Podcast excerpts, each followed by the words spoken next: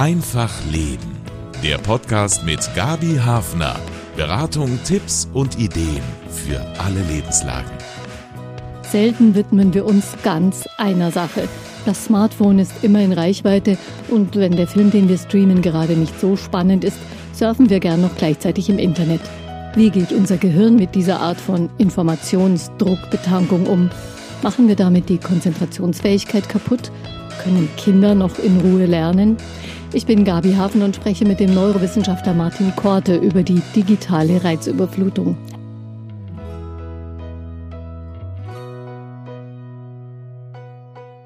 Können wir noch in Ruhe denken, konzentriert und ohne uns ständig ablenken zu lassen von neuen Nachrichten und Posts, die unsere Smartphones mit dem persönlichen Klingelton ankündigen? Für diese Frage hat sich der Neurobiologe und Hirnforscher Martin Korte interessiert, Professor an der TU Braunschweig, mein Gesprächspartner heute bei Einfach Leben. Herzlich willkommen an Sie und an alle Hörerinnen, die jetzt hoffentlich konzentriert und ohne Ablenkung zuhören können. Wunderschönen guten Tag. Herr Professor Korte, wie oft wird denn unsere Aufmerksamkeit durch digitale Reize unterbrochen, so in einer Zeitspanne von, von einer Stunde? Bei den meisten Menschen ist es so, dass eher deren normale Tätigkeiten ihre digitalen unterbrechen. Soweit sind wir schon, aber ansonsten kann man sagen, dass wir alle zehn bis zwölf Minuten über Nachrichten entweder auf dem Smartphone oder auch über E-Mail-Programme in unseren Tätigkeiten gestört werden. So gibt es Statistiken, die zeigen, dass ein üblicher deutscher Firmenmitarbeiter innerhalb von 40 Sekunden auf eine E-Mail, die er eingeht, bereits geantwortet hat. Das zeigt, wie schnell wir hier uns ablenken lassen nicht nur bei der Arbeit, nicht nur beim Lernen, sondern leider eben auch im Privatleben. In vielen Alltagssituationen sind ja die Informationen, die wir da bekommen oder im Internet suchen, auch unbestreitbar nützlich. Warum fühlen wir uns doch trotzdem gestresst und überfordert davon? Zum einen ist es, glaube ich, ein Kennzeichen unserer Zeit, dass wir informationsüberladen sind. Nur um das mal in einem Verhältnis zu setzen, in einer bäuerlichen Gegend im 14. Jahrhundert hat man im Laufe eines Lebens so viele Informationen bekommen, wie wir an einem Tag bekommen. Und ich glaube, das ist schon mal eine Riesenanforderung. Das heißt, wir müssen viel, viel mehr lernen, mit einer riesigen Fülle an Informationen umzugehen, hier genauer hinzuschauen, welchen Tätigkeiten sollten wir eigentlich wann, mit welchem Medium nachgehen und wann sollte man sich einfach auch vor so einem Informationsüberfluss auch selber schützen. Mhm. Unser Gehirn macht das im Übrigen auch. Wir merken uns nur einen Bruchteil von dem, was wir im Laufe eines Tages erleben, um eben auch in konkreten Situationen dieses Wissen dann auch verfügbar zu haben und nicht in einem Informationsmüll unter, unterzugehen. Das heißt also, die, die Fülle reduzieren weil das Gehirn ohnehin gar nicht so viel aufnehmen kann, so ein bisschen mehr 14. Jahrhundert fürs Gehirn sozusagen. Das wäre das eine, also sich auch mal Auszeiten nehmen, ähm, sich auf eine Sache konzentrieren. Buch lesen ist hier eine fantastische Tätigkeit, wo man sein Smartphone ausstellt, weglegt oder auf seine eigene Kinder, eigene Familie, Freunde Eis essen gehen ohne Handy oder zumindest es ausgeschaltet zu haben. Ich glaube, ohne halten die meisten gar nicht mehr aus. Also Der mit zweite, ausgeschaltet ja. kann man es ja schon mal üben und vielleicht beim nächsten Mal zu Hause lassen. Aber schadet dieser digitale Dauerstress uns auch oder dem Gehirn? Das ist ja wie eine Druckbetankung. Also es ist so, dass nicht die digitalen Medien per se schädigen. Da sind keine Strahlen drin, die uns schädigen und das sind auch Tätigkeiten, die sehr anregend sein können, sondern es sind zwei Dinge, die uns schädigen. Das eine ist, wenn es ein permanenter Stress wird, weil wir das Gehirn mit Informationen in einem konkreten Moment überladen, weil wir zwar einer Sache nachgehen, aber zwei Sachen noch parallel mitverfolgen. Das ist dann das berühmte Multitasking, was wir eben nicht gut können, wo wir schlecht sind und wo wir das Gehirn ständig überfordern. Und tatsächlich führt das auch zu Stressreaktionen im Körper, die hinsichtlich der Stresshormone im Blut messbar sind. Und chronischer Stress ist nicht nur für den Körper schädlich, sondern auch für das Gehirn. Der schädigt, führt zum Absterben von Nervenzellen und ist tatsächlich etwas, was schädigt.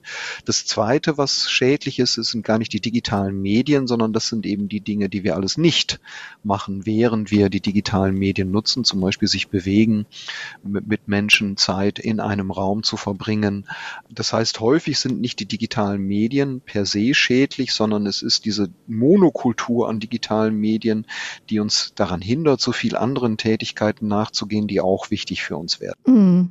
Also wie man dieser Monokultur entkommen kann und sich so verhalten, dass es unserem Gehirn und unseren anderen Bedürfnissen, die es ja auch noch gibt, gerecht wird. Darüber sprechen wir im Lauf der Sendung mit dem Neurobiologen Martin Korte. Ungefähr alle 18 Minuten unterbrechen wir das, was wir gerade tun, um unser Smartphone zu entsperren. Das haben Untersuchungen gezeigt. Mein Gast, der Neurobiologe Martin Korte, beschäftigt sich damit, wie unser Gehirn diese vielen Reize verarbeitet. Es gibt ja die Redensart, man kann nicht auf zwei Hochzeiten tanzen, führt die Ablenkung durch digitale Medien dazu, dass unser Gehirn eigentlich ständig genau das leisten muss, zwischen verschiedenen Plattformen und Tätigkeiten hin und her wechseln? Das ist genau, ist auch der richtige Ausdruck. Das ist das, was wir beim Multitasking machen. Wir konzentrieren uns nicht wirklich auf zwei Tätigkeiten gleichzeitig, sondern wir springen und wechseln zwischen denen. Das ist zum einen extrem anstrengend. Es schädigt uns, weil die Konzentrationszeiten kürzer werden, denn unser Gehirn konditioniert sich selbst darauf, nicht nur auf das zu achten, was wir gerade tun, sondern eben auch auf alle möglichen Nebengeräusche, Nebentätigkeiten. Äh, wir haben im Kopf immer auch schon einen, oder im Stirn Lappen einen Teil des Speicherplatz reserviert für Tätigkeiten, die wir vielleicht als nächstes machen könnten, aber eben jetzt in dem konkreten Moment ähm, gar nicht machen. Und das ist eben etwas, was unseren, was uns schädigt, was stressbehaftet ist und was eben auch dem Konzentrationsvermögen nicht gut tut aber auch irgendwie ein großer Reiz, der von dieser Möglichkeit ausgeht, irgendwie, dass da was Neues auf uns zukommt. Anscheinend ist es doch auch so eine große Grundneugier, die wir mit uns spazieren tragen. Also ich weiß schon auch immer genau, wo mein Handy liegt oder es hat einen festen Platz und ja, da gehe ich hm. schon öfter mal vorbei. Ja, genau. Genau so ist es ja auch gut. Ähm, es spricht ja auch nichts dagegen, die Medien zu nutzen. Wir sollten uns nur angewöhnen, achtsam digitale Medien zu nutzen, sprich, wenn wir sie nutzen, uns auch darauf zu konzentrieren. So zeigt sich, dass zwei Drittel aller deutschen Mitarbeiter ihre E-Mails-Programme öffnen, wenn eine E-Mail eingeht, aber gar keine Zeit haben, auf die E-Mails zu antworten. Das heißt, die müssen die E-Mails zwei oder dreimal anschauen. Das ist super ineffektiv. Ähm, also auch hier gilt es, äh, kurz darüber nachzudenken, einmal Luft zu holen. Was will ich jetzt eigentlich an meinem Smartphone oder in einem weiteren Computerprogramm ist das gerade notwendig.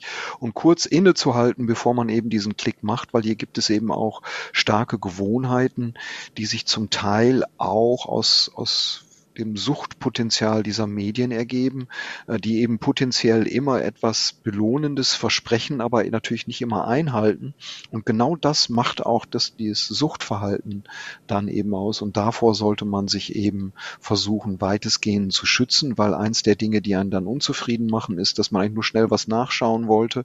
Und das nächste Mal, wenn man wieder hochschaut, sind 28 Minuten vergangen äh, und man hat viel Zeit vertan, die man eigentlich in ein anderes Projekt investieren wollte. Mhm. Also da muss man sehr viel bewusster einfach mit seinen Gewohnheiten umgehen, um da auch effizient zu bleiben und konzentriert zu bleiben. Ganz genau. Sie haben ein Buch auch geschrieben über die digitalen Reize und wie wir damit umgehen können. Frisch im Kopf heißt es. Macht es fürs Gehirn eigentlich einen Unterschied, ob ich das gedruckte Buch lese oder eine digitale Ausgabe auf dem Bildschirm? Zunächst mal macht es keinen Unterschied. Man kann auf beiden natürlich gut lesen, scrollen, arbeiten. Aber wenn ich das, was ich gelesen habe, in einem größeren Kontext wiedergeben möchte, dann zeigt sich, dass das gedruckte Buch tatsächlich noch besser ist als der Flachbildschirm hinsichtlich meiner Fähigkeit, die einzelnen Ereignisse oder Fakten oder Abläufe miteinander in Beziehung zu setzen, weil ich beim Buch nicht den Überblick verliere, wo ich was gelesen habe und wir auch die räumliche Information Information, wo wir etwas gelesen haben, assoziativ nutzen, um eben Ereignisse, Abläufe und Zusammenhänge abzurufen, so dass in meinen Augen jetzt gerade in Schule und Studium, aber auch am Arbeitsplatz es wichtig ist, dass wir nicht nur Flachbildschirmen lesen, wo wir schnell und ja auch wunderbar Dinge nachschauen können, sondern dass wir eben auch in realen, dreidimensionalen Büchern weiterhin auch lesen, weil es uns hier leichter fällt, die Informationen später wieder abzurufen. Und das Typische, was leider Schülern passiert ist, insbesondere wenn sie auch jünger sind, ist, dass sie den Überblick verlieren, wenn sie auf einem Flachbildschirm einen Hyperlink anklicken dass sie dann Schwierigkeiten haben, an die Stelle zurückzufinden, an der sie gelesen haben und den Zusammenhang wieder zu erfassen. Also auch da sieht man, dass selbst einer der Vorteile dieser Flachbildschirme manchmal dazu führen, dass man den Überblick über den Stoff verliert und unser Gehirn braucht zum Abruf des Wissens eben auch eine bestimmte Struktur, wie das Wissen aufbereitet wird. Das war früher das gute Tafelbild. Mhm. Ähm, heute sind es gute PowerPoint-Folien. Äh, aber dazu gehört eben auch in einem Buch dreidimensional noch zu lesen. Also sinnliche Zusatzinformationen, die wir so mit der Information aus dem Buch mit abspeichern und die dann vielleicht so eine andere Verknüpfung auch auslösen im Gehirn. Also das gedruckte hat nicht ausgedient. Ich kann mich gerade nicht konzentrieren, ein Stoßseufzer beim Lernen oder Schreiben. Wie wirkt sich denn die Dauerablenkung durchs Digitale auf das Lernen aus? Man kann durch digitale Medien, zum Beispiel durch Tablets, durch Lern-Apps angeregt werden zu lernen. Und das hat den Vorteil, dass sich diese Lernprogramme einstellen können auf das einzelne Lernniveau des Lernenden. Der Nachteil hierbei ist, sowohl am Arbeitsplatz wie online, wie im Studium, wie auch in der Schule, dass ich an einem Bildschirm für mich alleine lerne und nicht mit anderen zusammen. Und das gilt es eben immer auch wieder zu durchbrechen. Das heißt, ich brauche auch zur Motivation fürs Lernen meine Mitlernenden, denn die größten Abbrecherquoten hat man da, wo man eben ganz alleine für sich an Bildschirmen lernen muss. Und auch der Mentor und die Mentorin können viel besser motivieren und effektiver motivieren, wenn sie mit mir zusammen in einem Raum sind. Mhm. Also Sie plädieren für das sogenannte Blended Learning, also eine Mischung aus digitalen Informationen und aber auch dann die Ebene wieder wechseln und in einer Gemeinschaft, einem Team lernen. Gehen wir zurück zur Konzentration. Das ist ja schon ein heikler Punkt bei Kindern, aber auch bei Erwachsenen, sich konzentrieren zu müssen. Das fühlt sich ja meistens ein bisschen an wie ein Kraftakt. Woran liegt das? Erstens muss man sagen, dass es tatsächlich schwierig ist, sich länger als anderthalb Minuten auf eine Sache zu konzentrieren, weil wir, ich sag mal, so gestrickt sind, dass wir auch um überleben zu können, also vor vielen Tausenden von Jahren mussten wir die Umwelt im Auge behalten. Das heißt, wir mussten auf Geräusche achten, mussten auf visuelle Veränderungen achten, entweder weil ein Tier uns jagen will oder weil wir ein mögliches Beutetier eben sehen können. Das heißt, wir haben eine hohe Tendenz dazu, leicht ablenkbar zu sein. Also das ist ganz Seite normal. Genau. Auf der anderen Seite ist es eine kulturelle Errungenschaft, dass wir schon in der Schule lernen, die gemeinsame Aufmerksamkeit für längere Zeit auf ein bestimmtes Thema zu richten. Und wir wissen alle, wie wichtig das ist, um ein komplexes Thema durchdenken und auch lösen zu können. Und dass sich hier die Konzentrationsspannen in den letzten 20 Jahren halbiert haben, mit steigender Tendenz, seitdem wir alle ein Smartphone in der Tasche haben, zeigt, dass wir hier tatsächlich in ein Problem reinlaufen, dass es uns schwerer fällt, uns länger auf eine Sache zu konzentrieren. Und das macht das Arbeiten ineffektiver und manchmal braucht man auch eine längere Zeit, über ein Thema nachzudenken, um eben auch eine Lösung zu finden. Das heißt, wir tun uns auch für unser kreatives Denken keinen Gefallen, dass wir uns ablenken durch die Smartphone-Nutzung weil die gesamte Aufmerksamkeit dem Smartphone gehört und nicht eben dem freien Denken, dem freien Assoziieren, was eben für kreatives Denken so wichtig ist. Mhm. Lässt Konzentration sich auch unter den Bedingungen der digitalen Ablenkung trainieren? Wie macht man das am besten? Es gibt tatsächlich sogenannte Aufmerksamkeits-Apps, wo man ähm, mit Hilfe eines, eines Programms auf einem Handy, Tablet äh, dann eben Konzentrations-, Meditationsübungen macht. Ich selber nutze die nicht. Für mich ist es wichtiger, dann das Smartphone wegzulegen und die Übungen des länger Konzentrierens besteht dann darin, längere Texte zu lesen und sich nicht unterbrechen zu lassen. Auch mal einen Podcast, ein Radioprogramm, also ungestört zu hören. Sehr zu empfehlen. Genau. Auch da kann man natürlich wunderbar sein Smartphone nutzen, aber dann eben wichtig, dass alle Benachrichtigungen aus anderen Programmen ausgeschaltet sind. Das ist zum Beispiel bei mir fast immer so. Es ist selten, dass ich wenn ich eine Nachricht erhalte, sofort reagieren muss. Ansonsten äh, habe ich alle Benachrichtigungen sowohl an meinem Smartphone wie auch an meinem Arbeitscomputer ausgestellt und ich bestimme, wann ich was wo nachschaue. Also jeder kann sich da selber einrichten, sein Konzentrationsvermögen zu trainieren. Zum Beispiel auch Sport treiben, ist eine wunderbare Art, sich mit anderen Dingen zu konzentrieren, über die motorischen Abläufe.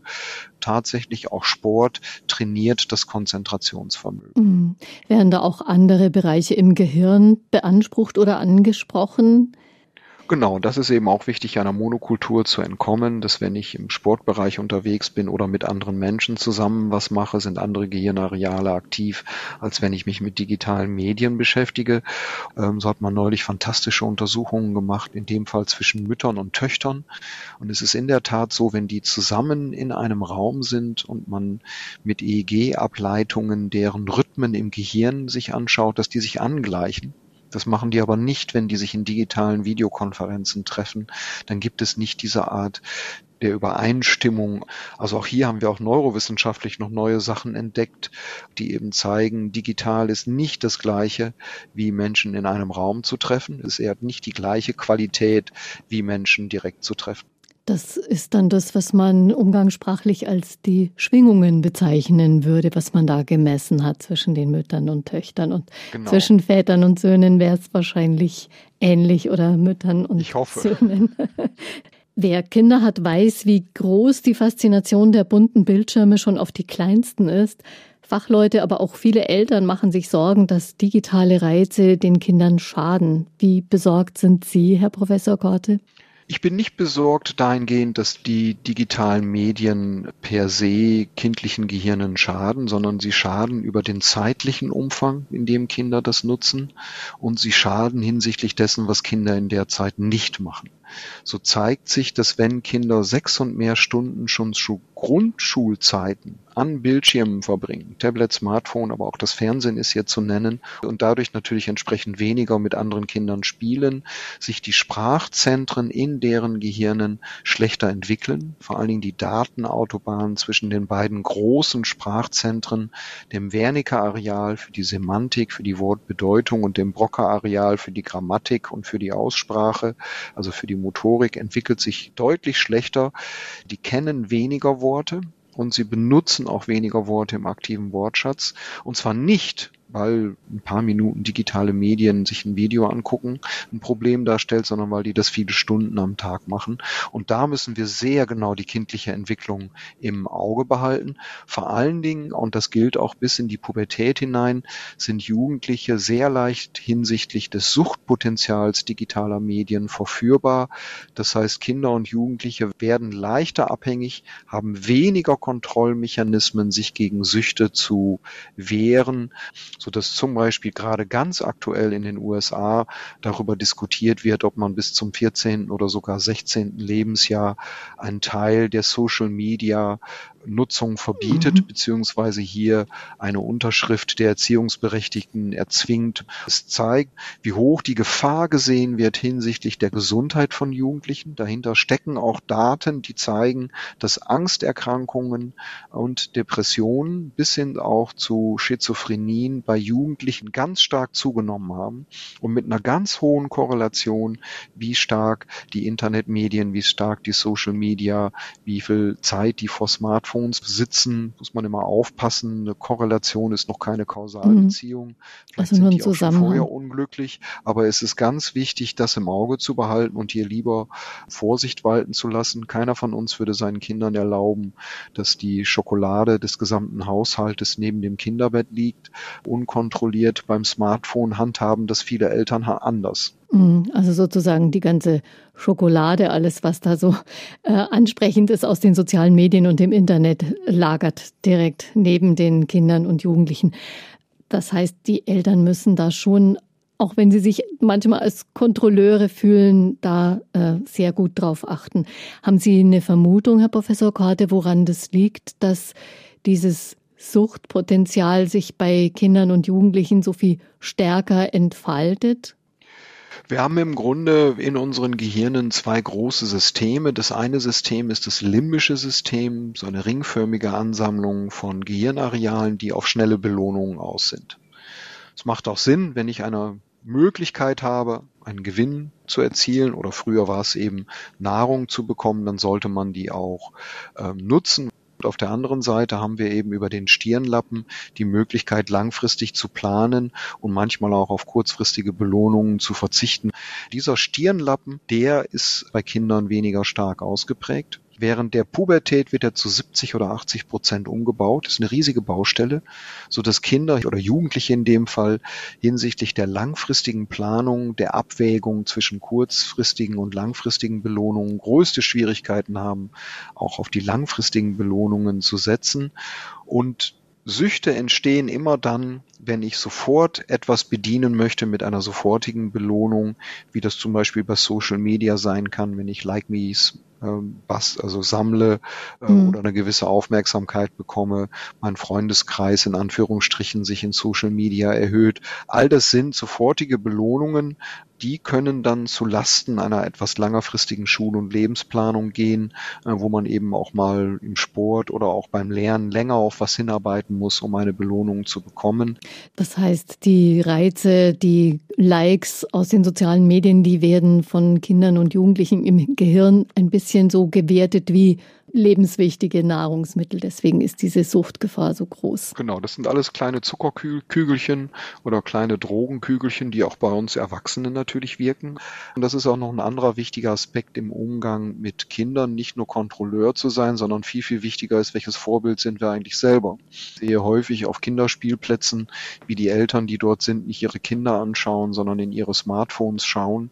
Und selbst wenn die Kinder was Tolles machen, sehen die Kinder auch nicht die Gesichter der Eltern, sondern das verschwindet mit hinterm Smartphone, was sie dann filmt. Also hier haben wir eben auch eine Vorbildfunktion. Was wir vorleben, sollte den Kindern eben auch zeigen, wie sie selber mit diesen Medien verantwortungsvoll umgehen können. Dann sind vielleicht gar nicht so viele Vorschriften mehr nötig.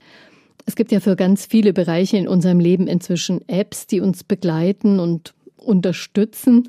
Die Gebets-App, die Yoga-App, diverse Lern-Apps, das heißt, ich kann mich ja immer irgendwie auch an was festhalten. Ich muss mir kein Gebet unbedingt merken.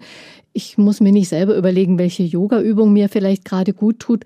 Macht uns das nicht auch so ein Stück weit unselbstständiger, bequem, weil ich gar nicht so viel selber gestalten und entscheiden muss? Droht da irgendwie so eine Art Kompetenzverlust? Ja und nein. Also auf der einen Seite äh, nehmen wir mal das schon lange den lange verwendeten Taschenrechner. Natürlich führt die Nutzung des Taschenrechners dazu, dass ich im Kopfrechnen schlechter werde, aber der Taschenrechner wird erst eingeführt in der Schule, nachdem ich den Zahlenraum durchdrungen habe und mit Grundformeln des mathematischen Rechnens umgehen kann. Entsprechend glaube ich, dass es auch bei der Nutzung von all diesen praktischen Apps, ähm, die es nicht schädlich sein muss, wenn wir einmal das Grundverständnis für diese Tätigkeit selber erworben haben. Und man darf auch nicht vergessen, es bedarf schon einiges an technischer Fertigkeit, um eben diese Geräte, diese Programme entsprechend nutzen zu können. Also wir haben in bestimmter Hinsicht dann eine, Abgabe an Kompetenz. Auf der anderen Seite müssen wir auf anderen Gebieten neue Kompetenz erwerben, aber Sie weisen zu Recht auf die Gefahren auch hin. Ich kann mich dem auch völlig ausliefern, mir überhaupt keine Gedanken darüber machen, wie das funktioniert und eigentlich und einfach immer das tun, was diese Geräte mir sagen. Und das ist dann eine gefährliche Situation, weil es unsere Gehirne zu wenig selbst trainiert und Gehirne halten umso länger und sind umso besser vernetzt, je mehr wir sie selber nutzen. Und wir machen uns hier auch eben von Programmen abhängig, wo eben die Entwickler ein kommerzielles Interesse haben. Nehmen wir bei Suchmaschinen. Die ersten fünf oder zehn Antworten sind fast immer gesponsert von Firmen, die bei Stichworten in einer bestimmten Frage dafür Geld dazugeschaltet werden, aber nicht unbedingt dazu führen, dass ich eine Antwort auf meine Frage finde. Und das ist eben wichtig im Kopf zu behalten. Wenn die Maschinen klüger werden müssen, müssen wir auch klüger werden im Verständnis dieser Maschinen. Und wenn wir das tun, geben wir zwar Kompetenz ab, gewinnen die aber auf anderer Ebene dazu und trainieren damit unser Gehirn immer noch wunderbar. Mm. Das heißt, es ist für unser Gehirn schon auch wichtig, eigene Gedanken zu haben, Ideen zu entwickeln oder auch Dingen mal selber auf den Grund zu gehen und nicht sofort alles zu googeln.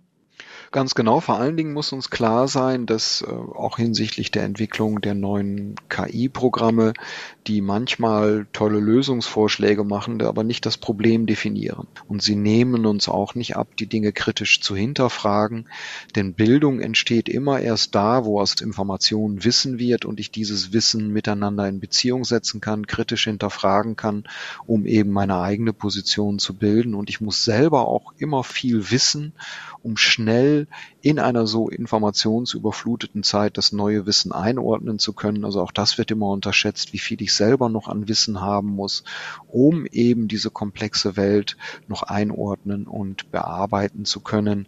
Und ich habe vor allen Dingen nicht die Kontrolle und den Überblick, um auch beurteilen zu können, was können eigentlich jetzt relevante und auch korrekte Nachrichten sein und was sind irrelevante oder sogar Fake News. Mhm. Also die KI, da haben wir ja wirklich einen Entwicklungssprung gesehen in den letzten Monaten, ist doch eine sehr große Herausforderung an uns, wo unsere Gehirne und unsere Kompetenzen auch mithalten müssen. Ganz genau, zum einen, um auch zu verstehen, wie die funktionieren und vor allen Dingen auch hier muss man aufpassen, dass man sich hier nicht vorgefertigten Antworten vorschnell ausliefert, denn man darf nicht vergessen, dass die im Moment verwendeten KI-Programme, die ich fragend nutzen kann, zwar sehr eloquente Texte produzieren, die sie aber durch Mustererkennungsprozesse aus Milliarden von öffentlich zugänglichen Internetseiten extrahiert haben. Und da gibt es eben genauso viele Internetseiten, die entweder bewusst oder unbewusst einfach Unwahrheiten verkünden, Fehlinformationen haben, schlecht recherchiert sind. Und all das findet sich in diesen Texten genauso wieder wie richtige Annahmen. Und da gilt es eben weiter wachsam zu sein, wenn man diese Programme nutzt, das kritisch zu hinterfragen, kann das stimmen und die eher so als Ideengeber und Suchmaschinen zu nutzen äh, und nicht mit Wahrheit Wahrheitsgebern zu verwechseln. Die Wahrheitssuchenden sind wir Menschen, das sind nicht Maschinen bisher. Also unsere eigenen Kompetenzen nicht mit dem verwechseln oder an das dran geben, was uns die digitalen Möglichkeiten bieten. Wir haben jetzt ausführlich gesprochen über die Auswirkungen der digitalen Flut in unserem Alltag müssen wir bewusst einen Ausgleich suchen für die digital verbrachte Zeit, einen Ausgleich, der andere Reize vielleicht ins Gehirn spült, reale Welt? Ich glaube, dass das ganz, ganz wichtig ist. Äh, wir sind soziale Lebewesen, die Interaktion mit realen Menschen in realen Räumen brauchen, mit Geruch, mit Bewegungswahrnehmung, mit Wahrnehmung des gesamten Körpers eines anderen Menschen, auch mit Berührungen. All das spielt eine ganz wichtige Rolle, genauso wie das Sporttreiben. Das ersetzen die digitalen Medien eben nicht. Und es zeigt sich sogar, dass die Jugendlichen, die besonders viel digitale Medien benutzen, über sich selber sagen, dass sie sich einsamer fühlen als Jugendliche, die zwar auch digitale Medien nutzen, aber eben auch noch Zeit mit Freunden direkt verbringen, indem sie gemeinsame Aktionen machen. Also ganz, ganz wichtig, hier nicht in so einer Einsamkeitsfalle zu laufen, indem man zu viel digitale Medien verwendet. Und ich betone nochmal den Aspekt der Bewegung. Während der Corona-Pandemie ist die deutsche Bevölkerung im Schnitt um drei Kilo schwerer geworden, Kinder im Schnitt um zwei Kilo. Und das hat auch Gesundheits Relevanz, hat sogar Relevanz für den Erhalt unserer Gehirne, denn das Risiko einer Alzheimer-Krankheit zu bekommen ist für einen Menschen, der übergewichtig ist, um den Faktor drei bis vier mal höher als für Menschen, die das nicht sind. Also auch hier gilt es, ähm, sein Gehirn und seinen Körper in Schwung zu halten und immer auch wieder digitale Medien wegzulegen und mit anderen Menschen oder mit Sportgeräten seine Zeit zu verbringen. Also auch immer wieder raus ins echte Leben und wie die Zusammenhänge sind. Das wird jetzt auch durch Studien, gerade nach der Corona-Zeit, immer deutlicher, dass wir sehr viel stärker darauf achten müssen, einen Ausgleich zu schaffen. Ja, vielen Dank für die Zusammenhänge, die Sie uns erklärt haben, vor allem auch eben auf der Ebene der Neurobiologie, auf der Ebene unserer Gehirne, die seit dem Landleben im 14. Jahrhundert, wie Sie uns anfangs erzählt haben, sehr, sehr viel mehr Reize aufnehmen müssen, aber nicht immer aufnehmen können. Ganz vielen Dank an Sie, Professor Korte. Ja, sehr gerne. Ja, und Ihnen, liebe Hörer, wünsche ich viel Erfolg mit dem Abstand von Smartphone. Und wenn Sie die Zusammenhänge genauer verstehen wollen, empfehle ich auch das Buch von Professor Korte. Frisch im Kopf heißt es, wie wir uns aus der digitalen Reizüberflutung befreien. Einen Link aufs Buch gibt's in den Informationen zur Sendung und die finden Sie unter Einfachleben bei den Podcasts auf münchner-kirchenradio.de oder überall, wo es Podcasts gibt. Gerne auch abonnieren. Ich bin Gabi Hafner, freue mich über Ihr Interesse und sage bis bald. Das war Einfach Leben, ein Podcast vom katholischen Medienhaus St. Michaelsbund, produziert vom MKR.